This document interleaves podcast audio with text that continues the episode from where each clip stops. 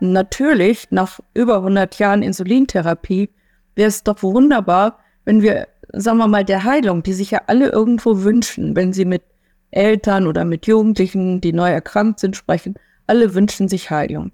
Und das heißt, unsere einzige Chance auf Heilung ist, eine wirklich fundierte Forschung zu machen.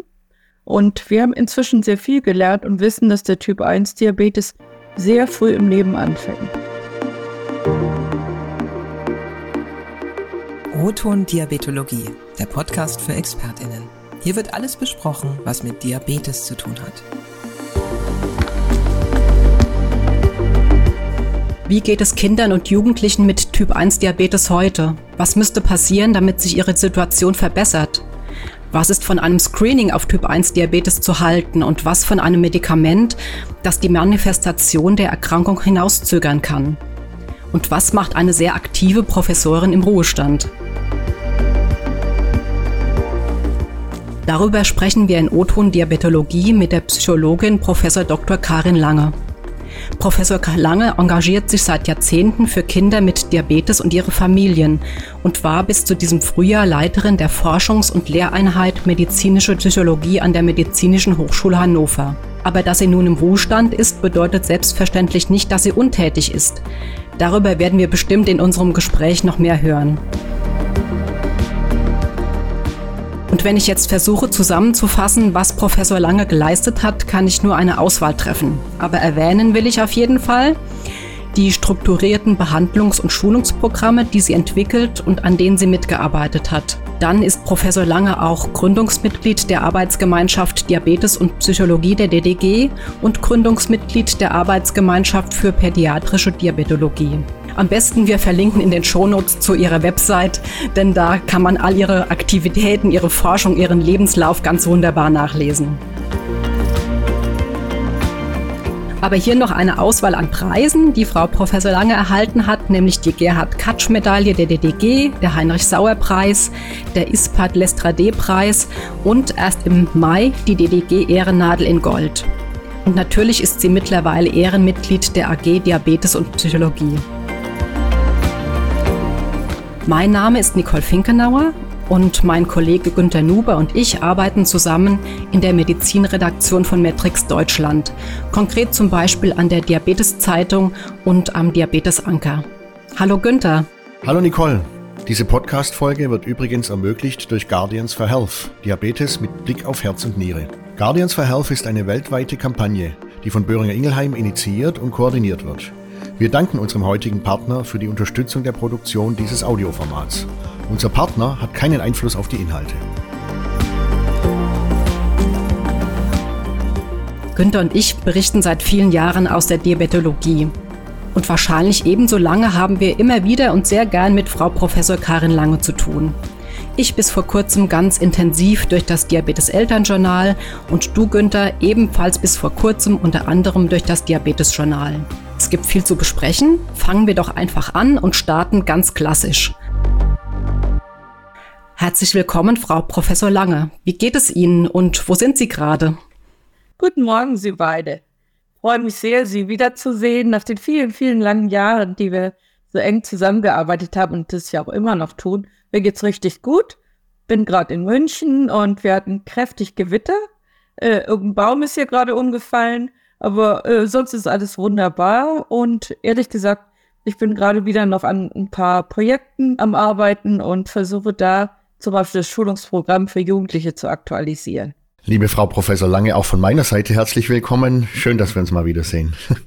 Ja, und natürlich ähm, in Ihrer Forschung und Ihrer gesamten beruflichen Laufbahn spielten ja die psychosozialen Aspekte des Diabetes eine sehr große Rolle. Wie kam es denn eigentlich dazu? Erinnern Sie sich? Ja, kann ich Ihnen ziemlich gut sagen.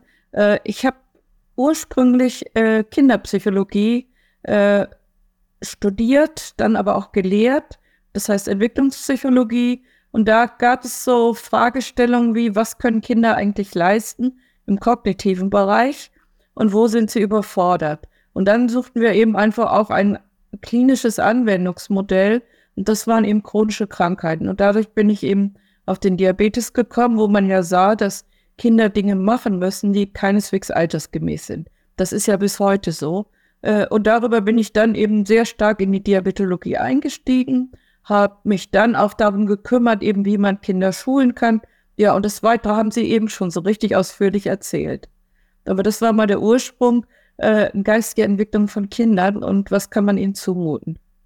Und wenn man Ihnen zuhört, auf Kongressen zum Beispiel oder Texte von Ihnen liest, immer wieder äh, kommt eines dieser Ziele, dass Jugendliche mit Diabetes eine faire Chance erhalten sollen, ihre Träume zu verwirklichen und mit dem Diabetes zu leben, statt für ihn. Dieses Ziel verfolgen Sie auch in vielen Projekten, die Sie betreuen, zum Beispiel im Suite-Projekt. Wir nehmen solche Dinge und Hinweise auch in unsere Show Notes. Äh, oder Sie engagieren sich auch international in der ISPA zum Beispiel. Ähm, ist das Ziel schon verwirklicht, dass Kinder so leben können, wie sie wollen, ihre Träume verwirklichen können? Jein, äh, Herr Nober. Zum einen, ich denke, in Deutschland, Schweden, so ein paar europäischen Ländern sind wir hier auf einer sehr einsamen Insel. Und die ist sehr, sehr gut. Und ich glaube, da haben wir fast alles erreicht.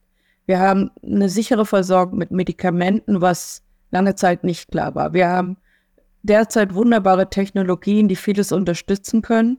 Und wir haben deutlich weniger Restriktionen, was jetzt Beruf oder andere Dinge angeht. Es gibt noch ein paar kleine Lücken, ja, aber die sind nicht ganz so dramatisch aus meiner Sicht. Wenn man es auf die weltweite Perspektive äh, überträgt, ist es natürlich klar, dass bei weitem nicht alle Kinder mit Diabetes genug Insulin haben. Das ist gar nicht so weit weg von uns. Äh, geschweige denn Teststreifen, die für uns schon old-fashioned sind, äh, da wären viele noch froh, wenn sie überhaupt welche hätten. Das heißt, auf weltweiter Perspektive ist es weiterhin teilweise wirklich eine Katastrophe. In Deutschland jammern wir manchmal ein bisschen auf hohem Niveau, muss ich ehrlich sagen. Und natürlich, es gibt auch immer einzelne Familien oder einzelne Jugendliche, die auch in Deutschland richtig Probleme haben. Aber das ist meist auch eine sehr komplexe Konstellation aus familiärer Situation, aus wirtschaftlicher Situation, aus vielen anderen Gründen. Und um die müssen wir uns natürlich auch besonders kümmern.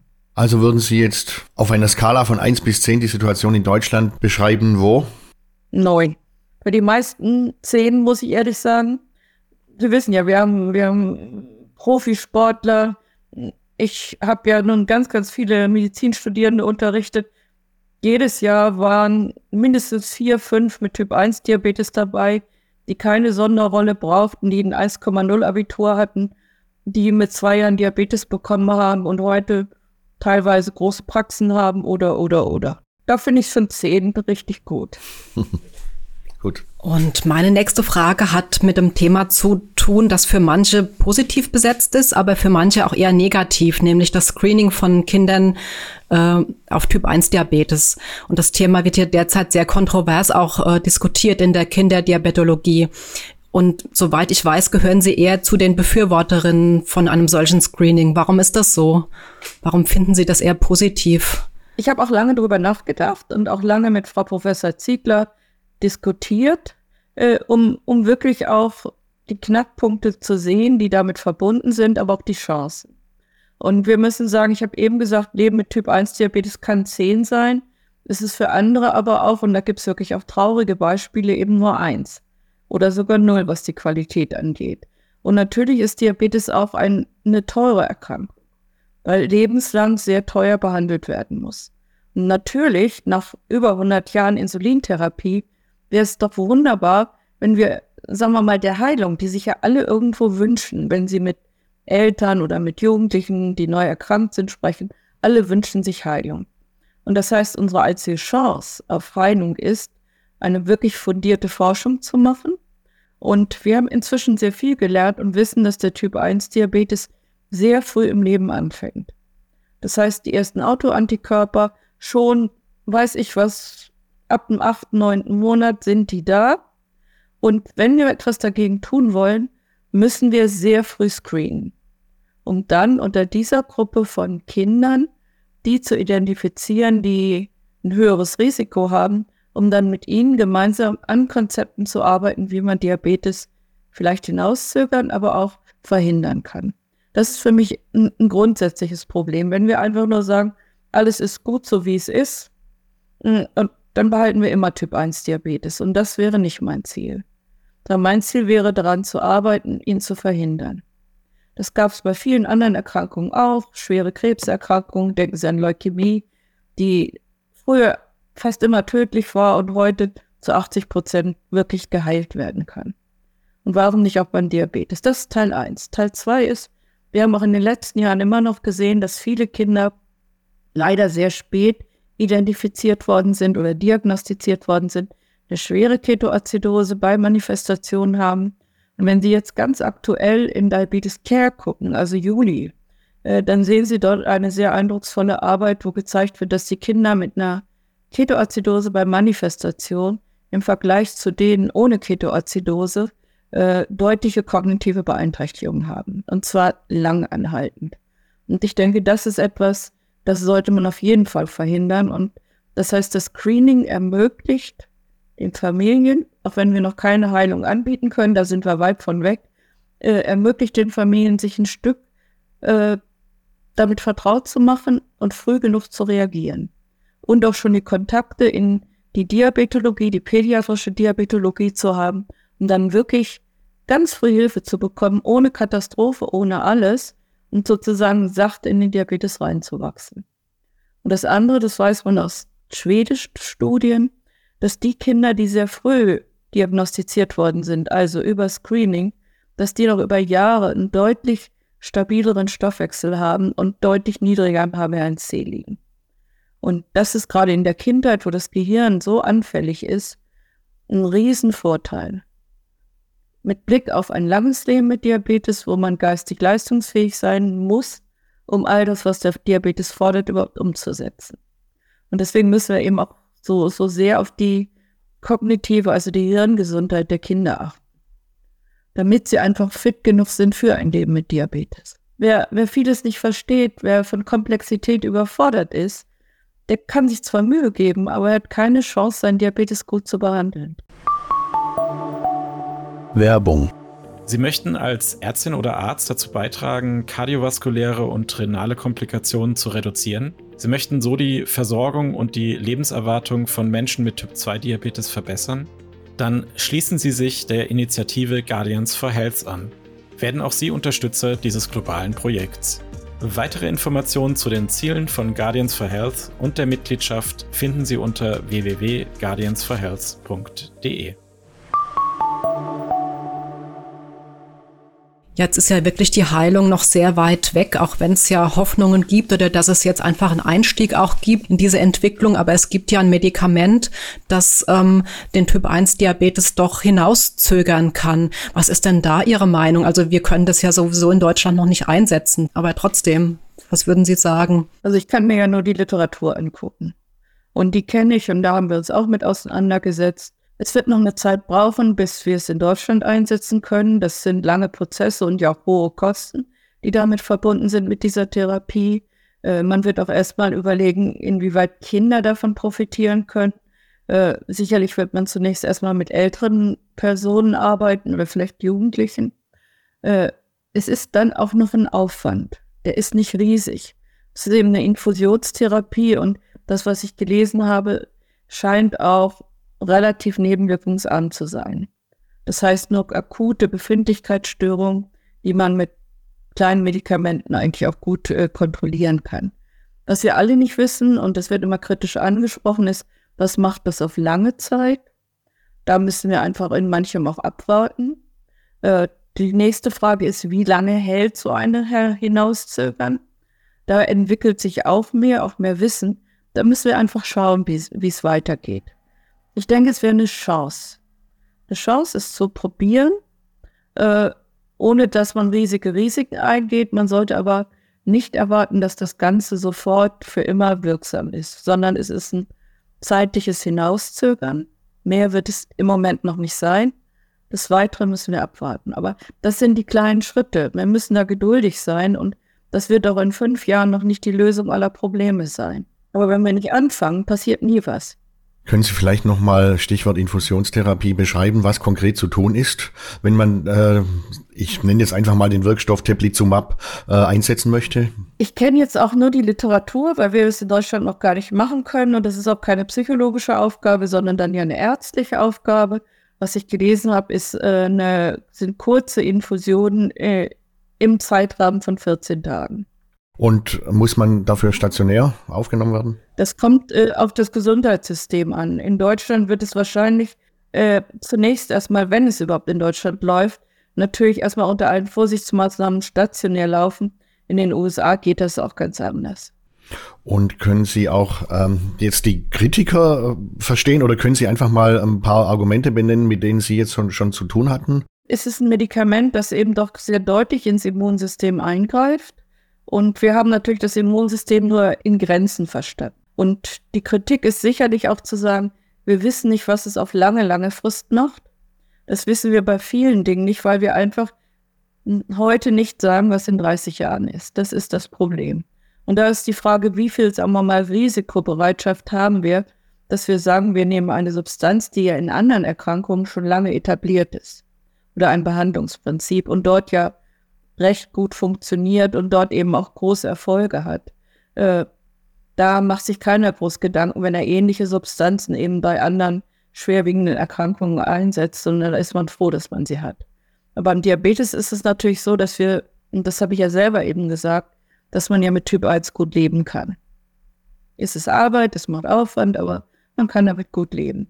Und da ist dann die Frage, soll ich sozusagen etwas versuchen, was mir noch nicht viel versprechen kann? Ja? Wenn es ein Medikament wäre, wo wir sagen, 100% kein Typ 1 Diabetes, würden uns alle die Tür einrennen. Aber das gibt es leider nicht. Und das heißt, Kritiker haben oft so den Wunsch, dass alles hundertprozentig sicher ist. Und das werden wir nirgends, auch jenseits der Medizin, erleben, dass etwas hundertprozentig sicher ist. Wir gehen immer ein paar Risiken im Leben ein und müssen eben auch darauf vertrauen, dass wir dann eben trotzdem richtig handeln, wenn vielleicht etwas nicht ganz optimal läuft. Nun haben Sie ja auch mit Familien zu tun, die durch äh, Screening wissen, dass das Kind ein erhöhtes äh, Risiko hat, äh, Typ 1 Diabetes zu bekommen. Welche Ängste oder welche Sorgen bekommen, begegnen Ihnen im Alltag mit solchen Familien, mit den Eltern auch? Ich treffe vor allem diejenigen oder spreche auch sehr ausführlich mit denen, die uns in unser, bei unserem Screening angegeben haben, dass sie psychisch belastet sind. Wir haben also da so eine ein Stufenkonzept, dass wir die Eltern bei Diagnose und auch noch nach einem halben Jahr und, und, und immer wieder auch fragen, wie geht's ihnen damit? Und auch ein Angebot machen, brauchen sie Hilfe. Und ich kriege eigentlich nur diejenigen, die, denen es nicht gut geht und die sagen, wir brauchen Hilfe. Die große Masse der Familien sagt, wir brauchen da keine große Unterstützung und sind sehr dankbar. Und das ist der erste Job durch das Studienteam, erhalten sie eine sehr, sehr gute Schulung. Das heißt, die meisten Probleme werden längst durch diese Schulung abgefangen und auch da haben wir nachgefragt. Die Eltern bedanken sich immer ganz, ganz herzlich für das beim Schulungsteam, weil die eigentlich fast alles abfangen. So, diejenigen, die größere Probleme haben, äh, sind fast alle Familien, die auch sonst große Probleme haben.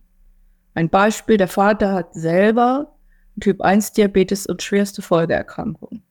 Da geht es vor allem auch um seine Folgeerkrankung, darum, äh, ob sein transplantiertes Organ, er hat schon eine neue Niere bekommen, ob das überhaupt hält, das ist im Moment instabil. Und dann kommt die Idee, ich habe es an mein Kind weitergegeben, das ist eine ganz große Sorge. Das ist eine Gruppe. Eine andere Gruppe ist die, die sich mit Diabetes gar nicht auskennt, gleichzeitig aber schon hoch belastet ist. Alleinerziehende, die es kaum schaffen, sich um ihr Kind zu kümmern, weil so viele andere Dinge anstehen. Äh, Menschen, die schwerkranke Geschwister haben, wo es dann einfach noch mal zu viel wird und die dann so eine Horrorvorstellung vom Diabetes haben. Und mit denen kann man noch mal ganz, ganz in Ruhe darüber reden, was passiert, wenn die Diagnose da, äh, gestellt wird, also Stadium 3, äh, wie heute eine moderne Diabetestherapie geht. Und die haben sich eigentlich alle sehr, sehr positiv geäußert und gesagt, wenn es so ist, ist das für uns nicht so ein Riesenproblem. Also das sind so die zentralen Gruppen. Es gibt dann noch kleine Gruppen, aber das ist auch aus der Literatur bekannt. Das sind Eltern, die selber schon psychisch krank sind. Also schon eine schwere Angststörung haben, eine schwere Depression haben, die auch schon im Moment durch den ganzen Alltag überfordert sind, ihrem Kind nur gerade noch gerecht werden können und jetzt kommt noch was on top was sozusagen diese Angst verstärkt.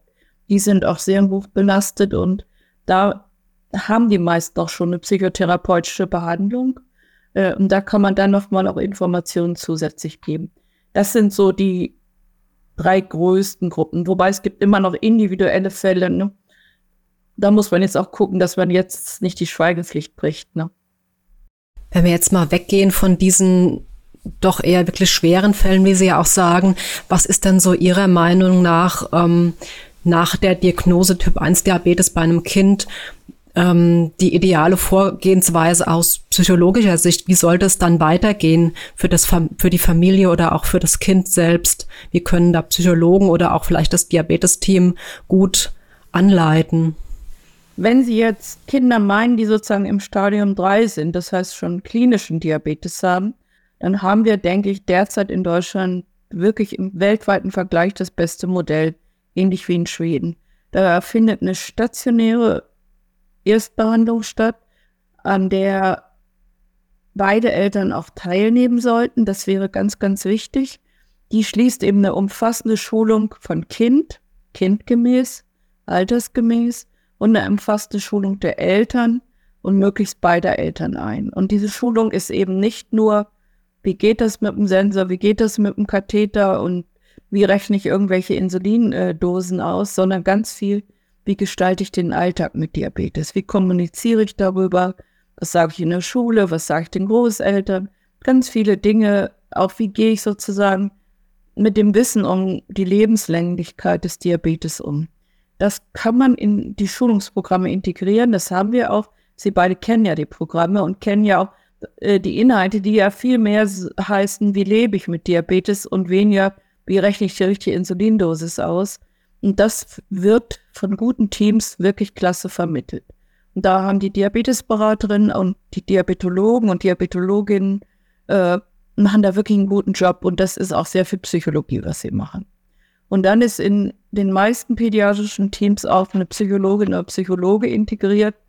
Und da, wo es sehr vorbildlich läuft, ist es wirklich so, dass die Teil des Diabetesteams sind, dass sie jede Familie bei Manifestationen sehen und zwar nicht mit dem Blick drauf, haben die irgendwas Spezielles, sondern der Blick ist, wie können wir sie unterstützen, wo gibt es noch äh, eine Notwendigkeit, damit sie gar nicht erst in ein tiefes Loch fallen, sondern gleich, sagen wir mal, die Fäden in der Hand haben, Psychologendeutsch, dass sie eine Kontrolle haben, eine interne Kontrolle, High Self-Efficacy, so heißt das dann immer auf Englisch, und dass sie eben einfach auch das Gefühl haben, das Leben ihres Kindes gut weitergestalten zu können.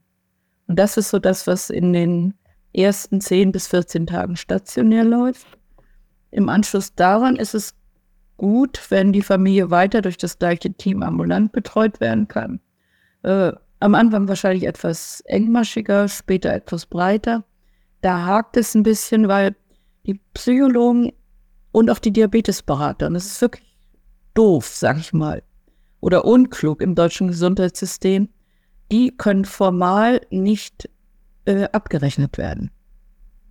Das heißt, manche Teams, und jetzt will ich nicht sagen, wo und wie und was, sonst gibt es Ärger, die machen eine Querfinanzierung und sorgen dafür, dass die Diabetesberaterin oder auch Psychologen die Familien sehen können.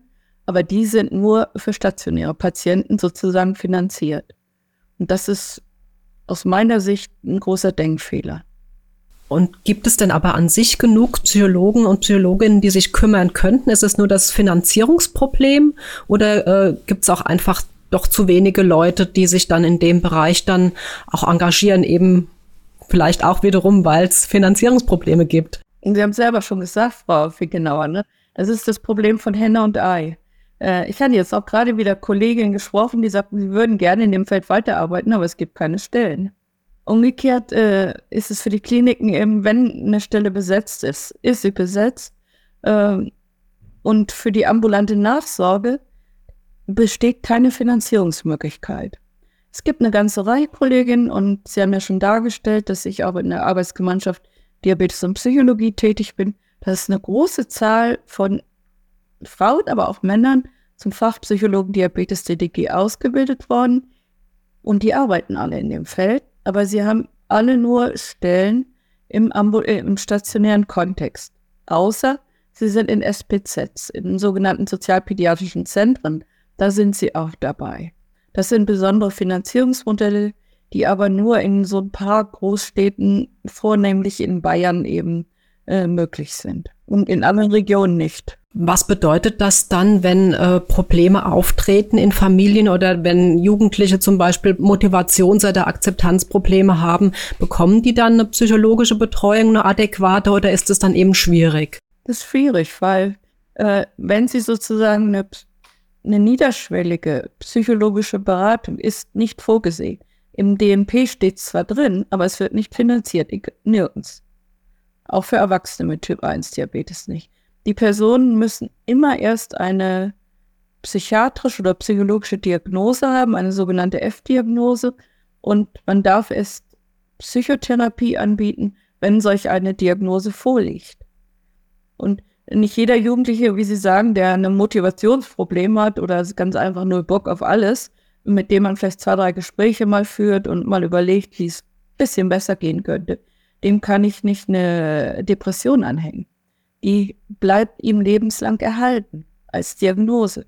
Er hatte aber nie eine und ich denke, es ist nicht adäquat, jemand nur, um ihm eine Hilfe anbieten zu können, eine Diagnose zu geben, die nicht berechtigt ist. Und das ist ein, ein wirkliches Spannungsfeld. Nun haben Sie auch geforscht zu den sozioökonomischen Folgen, die es haben kann, wenn der Diabetes, der Typ 1 Diabetes in eine Familie oder in eine Kleinstfamilie eintritt. Ähm, welche Folgen haben Sie denn äh, da nachzeichnen können? Die Studie dazu, die nehmen wir natürlich auch in die Show Notes. Das war eine Studie, die hat vor allem auch äh, Frau Dr. Heike Sassmann aus meiner Abteilung gemacht oder wir haben sie zusammen gemacht mit einer ganzen Reihe von Kinderkliniken in Deutschland. Wir haben dazu alle Eltern von Kindern mit Diabetes unter 14 gefragt, welche Folgen die Diagnose für die berufliche Entwicklung von Müttern und Vätern hatte. Und was deutlich wurde, ist, dass je jünger die Kinder waren bei der Diagnose des Typ 1 Diabetes, äh, umso häufiger haben die Mütter aufgehört zu arbeiten. Oder sind eben von der Vollzeitstelle runtergegangen auf eine Halbtagsstelle. Kann man gut verstehen, die Väter haben wenig geändert, auch das ist gut zu verstehen, weil gerade so junge Familien müssen einfach schauen, wie kommen wir finanziell über die Runden und gleichzeitig ist es eben einfach ganz, ganz schwer möglich gewesen, so ein kleines Kind mit Diabetes äh, mit der komplexen Therapie, die wir heute haben, wirklich gut zu betreuen. Das ist kaum möglich in Kitas oder in Krippen sogar. Da ist es mal über Stunden möglich, aber mit extremem Aufwand. Aber es ist einfach nicht möglich, ein Kind wirklich einen ganzen Tag in dem Alter eben fremd zu betreuen. Da ist auch der Schlüssel in den Kitas nicht gut genug, auch die Kompetenz nicht. Ich kann mir auch vorstellen, das gibt es ja zum Beispiel in Norwegen, soweit ich das weiß, oder Schweden, dass gerade nach Diagnose solch einer Krankheit die Eltern auch mal für ein Jahr lang freigestellt werden bei allem Gehalt, äh, das sie bekommen. Und da können die Eltern dann sich wirklich um, die, äh, um das Kind kümmern, auch sehr viel lernen, trotzdem eben sozusagen noch an ihren Beruf angekoppelt sein.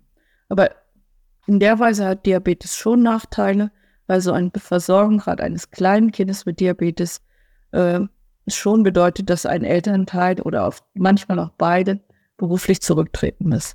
Ist nicht eines äh, der Ergebnisse, die man auch immer wieder liest, ähm, dass sich äh, Paare trennen nach einer solchen Diagnose, vermehrt mit nach Typ 1 Diabetes-Diagnose?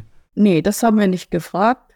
Äh, das ist auch ganz schwer zu begründen. Also wir kennen immer solche Fälle, wo einem, und das ist ganz furchtbar für die Kinder, die Kinder dann noch berichten, Papa ist gegangen wegen meinem Zucker.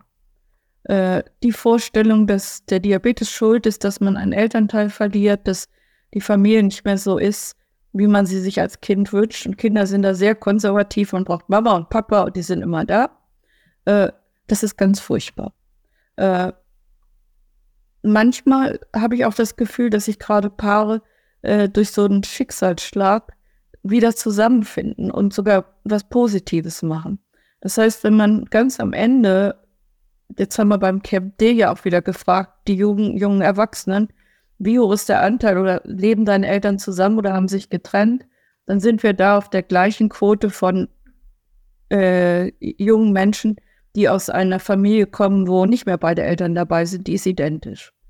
Da würde ich jetzt mal draus schließen, das ist nicht mehr oder weniger, aber bei einigen kann es eben sozusagen der Tropfen sein, der das fast zum Überlaufen bringt. Und das ist schlimm. Finden Sie das äh, skandinavische, äh, also Norwegen haben Sie wohl eben zitiert, finden Sie das sowas gut für Deutschland auch, dass man ein, oder haben Sie bessere Lösungen, was könnte man direkt nach einer Diagnose tun, damit nicht, äh, wie Sie es schildern und wie es auch wohl lange Zeit war und vielleicht immer noch ist, damit Frauen äh, benachteiligt sind und aus dem Job raus müssen?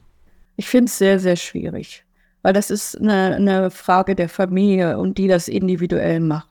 Und ich habe auch Hochachtung vor den Müttern oder Vätern, ich kenne noch einige Väter, die einfach sagen, es ist mir so wichtig, dass es meinem Kind gut geht.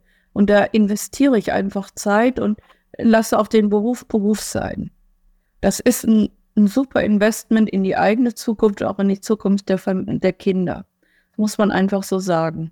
Äh, von da aus, wenn, sollte es so sein, dass so ein elterliches, tolles Verhalten eben nicht dadurch bestraft wird, dass Menschen dann keine Ausbildung mehr abschließen können oder dass sie nicht ein bisschen später wieder in den Beruf reinkommen können. Aber jetzt zu sagen, wir müssen ganz, ganz viel Geld in die Hand nehmen, um alles extern weiterlaufen zu lassen, was in der Regel nicht so gut ist wie eine Familie, die sich wirklich kümmert, halte ich für schwierig. Ja, kann ich auch gut verstehen. Ne? Man kann sich ja auch äh, gern mal selbst überlegen, was man tun würde, wenn man eben selbst betroffen wäre, ja. Jetzt noch mal zu was ganz anderem. Sie sind ja jetzt seit kurzem im Ruhestand, aber immer noch Teilzeit beschäftigt an Ihrer alten Wirkungsstätte und haben ja bestimmt auch noch einige Projekte am Laufen oder Pläne und äh, arbeiten vielleicht auch am Schulungsprogramm der Zukunft. Ähm, vielleicht können Sie einfach mal kurz erzählen, was äh, so noch ansteht in nächster Zeit bei Ihnen oder was Sie gerade auch machen. Eigentlich hat sich gar nichts geändert. Ich mache ziemlich viel. Äh, Im Moment versuchen wir gerade im Rahmen des SWEET-Projekts, das ist ein weltweites Benchmarking-Projekt äh, bei pädiatrischen Diabeteszentren, ganz weit. Thomas Danne leitet das. Äh, und da versuchen wir jetzt wirklich Patient-Reported Outcomes, das heißt sozusagen die Sicht der Patienten zu erfassen. Und dazu haben wir jetzt Fragebögen zusammengestellt, was gar nicht so einfach ist, weil es so viele Sprachen gibt und es viele rechtliche Probleme gibt. Aber wir hoffen, dass wir das jetzt bald auf den Weg bringen können, um eben äh, auch die Patienten weltweit mal einzuschließen und zu fragen, wie es ihnen geht und was ihnen wichtig ist. Und da fragen wir als allererstes die Jugendlichen. Das ist das eine Thema. Dann natürlich das ganze Screening bleibt weiter ein ganz zentrales Thema. Da äh, sind wir gerade an einer Reihe von Publikationen, wo wir auch eben zeigen, dass die Belastung der Betroffenen oder die Eltern der betroffenen Kinder, dass die eher gering ist wenn man sie gut betreut. Das ist die Voraussetzung. Das ist sicherlich doch ein großes Thema. Äh, und dann sprachen Sie schon an, das Jugendlichen-Schulungsprogramm, äh, das muss aktualisiert werden. Gab ein paar ärgerliche Dinge, kann man ja ganz ehrlich sagen. Äh, unendlich viel Bürokratie, gerade so von Seiten der Institutionen, die das Ganze eigentlich nur kurz bewerten sollen. Da sitzen eben dann Menschen, die ein Jahr lang sich das angucken vielleicht gar nicht so kompetent sind in der Kinderdiabetologie und dann irgendwann festzustellen, dass sie es jetzt bald fertig haben, um uns eine Rückmeldung zu geben, das ist zäh. Und jetzt werden wir das Programm aktualisieren. Das steht im Vordergrund des AID-Systems, was zunehmend mehr Kinder und Jugendliche nutzen. Da werden wir vieles einfach ändern müssen. Und das ist nicht nur klein-klein, sondern das Gesamtkonzept muss geändert werden äh, dann ändern sich Jugendliche auch. Das heißt, äh, ob sie noch Bücher lesen, weiß ich nicht, glaube ich eher nicht, sondern dass man das eher auf, auf äh, elektronische Medien bringt, so dass Jugendliche diese Themen eben, weiß ich was, auf dem Smartphone sich angucken können und auch die Materialien, die es dazu gibt, auf dem Smartphone haben, äh, dass man da interaktive Elemente einbauen kann, wo man so ein bisschen gegenchecken kann, was habe ich verstanden, was habe ich nicht verstanden bis hin, dass man vielleicht auch Videos einspielt, wo Jugendliche mit Erfahrungen über ihren eigenen Diabetes dann eben auch berichten können, was sie machen. Das ist so das Konzept, was wir haben. Nun wissen Sie alle, dass äh, im Moment der Verlag, wo dann das Programm rausgegeben wird, in ein paar Schwierigkeiten steckt und da leider keiner genau sagen kann, wie es weitergeht. Aber ich gehe geh ganz fest davon aus, dass das Programm weiterlaufen wird in der aktualisierten Form. Und da findet sich schon ein Weg. Das hört sich ja so an, ähm, hat man fast Mitleid mit Ihnen, dass Sie in Ruhestand gekommen sind. Hätten Sie doch nur Ihren Alltag behalten. Also es hört sich nach viel Arbeit an, jedenfalls, ja. Und falls Sie aber doch mal mehr Ruhe oder mehr Zeit finden sollten, haben Sie denn Ideen, was Sie vielleicht auch mit Ihrem Partner, mit Ihrem Mann äh, da gerne mehr machen wollen in Zukunft, die nächsten fünf Jahre, was Sie in der Vergangenheit nicht so viel tun konnten? Ehrlich gesagt, wir haben in der Vergangenheit schon viel getan. Wir sind extrem viel gereist, wir kennen die ganze Welt, wirklich. Und das machen wir auch weiter. Wir sind hier in München, wir haben tolle Berge und da gehen wir rauf. Schon immer. Aber das ändert sich nicht. Wir sind immer auf die Berge gegangen und wir haben tolle Seen, da kann man schwimmen, tun wir auch noch. Und das gibt's auch noch ganz viel. Jetzt haben Sie ja gesagt, Sie sind viel unterwegs und ich weiß auch, dass Sie ja eigentlich zwei Wohnsitze haben ne, und pendeln zwischen München und Hannover. Was unterscheidet denn die beiden Städte und haben Sie vielleicht für beide Städte auch jeweils noch einen Geheimtipp für uns? Denn Sie kennen sich ja bestimmt ganz wunderbar gut aus. Es unterscheidet sich alles. Das eine ist Bayern und das andere ist Niedersachsen. Und das ist alles ganz anders. Das sind zwei Welten und beide sind richtig schön. Und Biergärten haben sie beide. Und das Problem an Geheimtipps ist, wenn man die verrät, dann kommen all die Leute dahin, die man da gar nicht sehen will. Deswegen muss man da ganz ruhig sein und nichts verraten, damit man weiterhin seine Ruhe hat, da wo es richtig schön ist. Aber wenn Sie in Hannover was gucken wollen, dann gehen Sie in die Herrenhäuser Gärten. Das ist ein wunderschönes Areal, Barockgärten, aber auch Landschaftsgärten. Das ist eigentlich so auch ein Wahrzeichen von Hannover und ist wunder, wunderschön.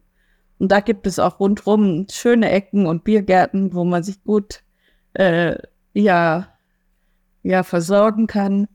Und sonst Niedersachsen hat wunderschöne niedersächsische Bauernhäuser. Und die sind so im Norden von Hannover in bestimmten kleineren Orten. Äh, und die lohnen sich wirklich. Also wenn Sie sich interessieren, was mich interessiert, was ich eigentlich mache, ist Architektur. Und zwar auch alte, alte Gebäude, historische Gebäude. Da kenne ich mich sehr gut aus mit. Wir haben doch viel gemacht in dem Feld. Äh, und da hat Niedersachsen, das denkt man gar nicht, traumhaft schöne alte Fachwerkhäuser. Die sind richtig toll. Und die lohnen sich auch mal anzugucken. Äh, da gibt es auch Bauernhofmuseen und ähnliches.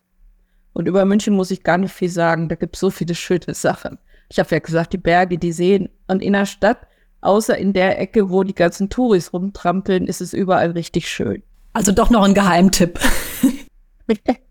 ja. ja, beide nehme ich dann auch gerne mit in den Starbiergarten am Starnberger See, den die meisten nicht kennen. Na, da haben Sie doch nochmal richtig aus dem Nähkästchen geplaudert. Herzlichen Dank, liebe Frau Professor Lange. Ja, auch von meiner Seite natürlich vielen Dank, dass Sie bei uns zu Gast waren. Ja, und vielen Dank, dass ich wieder von Ihnen gehört habe. Alles Gute. Das war Oton Diabetologie, der Podcast für Diabetesexpertinnen und Experten. Unser Dank geht an unsere Kolleginnen und Kollegen Anna Romanis-Kuraram, an Christian Duda und Nils Gräf aus dem Digitalteam sowie Gregor Hess aus der Redaktion. Bis bald sagen Günther Nuber und Nicole Finkenauer.